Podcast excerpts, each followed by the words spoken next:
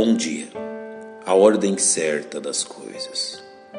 O leitor atento das Sagradas Escrituras encontra no prefácio das epístolas escritas pelo apóstolo Paulo um rico tesouro de conhecimento e aplicação das verdades espirituais, de tal forma que em todas as suas epístolas é necessário aplicarmos especial atenção às linhas introdutórias de suas cartas.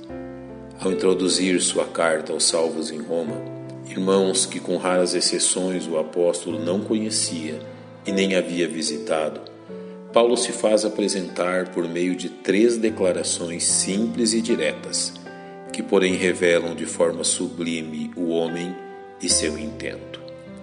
O apóstolo inicia sua apresentação dizendo quem ele era: Paulo, servo de Jesus Cristo. Este é o seu modo característico de se descrever, comum à introdução de suas treze epístolas. Para Paulo, isso realmente era o que importava, que as pessoas soubessem a respeito dele. Veja que as primeiras palavras desta maravilhosa epístola já nos revelam uma de suas grandes verdades. Jesus é o Cristo. Ou seja, o objetivo de Paulo ao escrever esta carta é que seus receptores pensem a respeito não dele, o servo Paulo, mas a respeito de Jesus, seu Senhor. A palavra servo denota um escravo da mais baixa categoria, que jamais seria liberto, que trabalharia até a morte em prol de seu Senhor.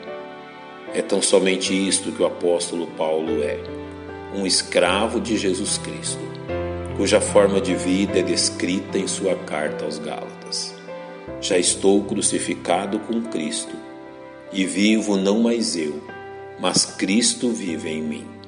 E a vida que agora vivo na carne, vivo-a pela fé do Filho de Deus, o qual me amou e se entregou a si mesmo por mim. A segunda verdade destacada pelo apóstolo Paulo em sua carta aos Romanos é: chamado para apóstolo. Paulo descreve a si mesmo como um servo de Jesus Cristo em sentido geral e um apóstolo em sentido específico. O apóstolo é alguém escolhido e enviado com uma missão especial, como representante autorizado de quem o envia. Isto inclui a ideia de delegado, alguém que possui autoridade e poder para cumprir uma missão que lhe foi designada. Ao escrever a introdução de sua carta aos Gálatas, Paulo salienta ainda mais a autoridade deste chamado.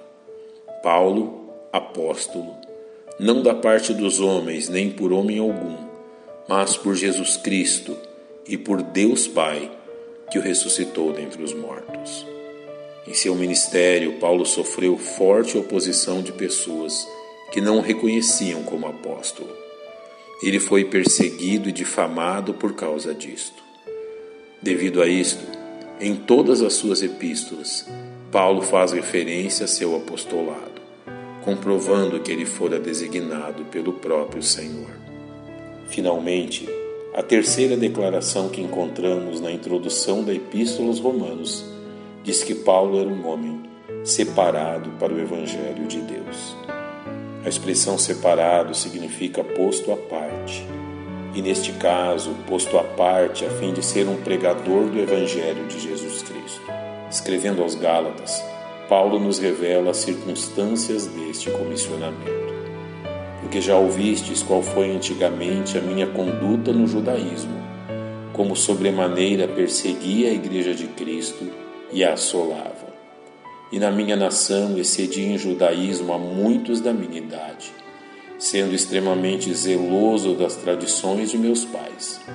Mas quando aprouve a Deus que desde o ventre de minha mãe me separou e me chamou pela sua graça.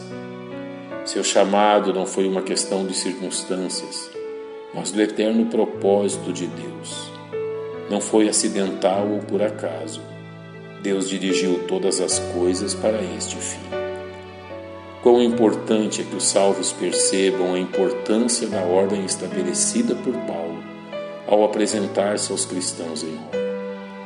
Primeiro, um servo comprado por Jesus Cristo. É isto que todos os salvos são. É isto que realmente os distingue. Uma vez salvo, Paulo foi chamado pelo mesmo Jesus para ser apóstolo e, como apóstolo, a ser pregador entre os gentios. Que nenhum de nós inverta a ordem destas coisas em relação a si mesmo, a fim de que sempre toda exaltação e glória seja direcionada a nosso Senhor. Pai, nós te agradecemos pela tão grande salvação que nos deste. Te louvamos pela oportunidade de servir-te das mais variadas formas, a fim de que o Senhor receba toda a glória. Em nome de Cristo, nosso Salvador, oramos. Amém. Um bom dia e que Deus lhe abençoe.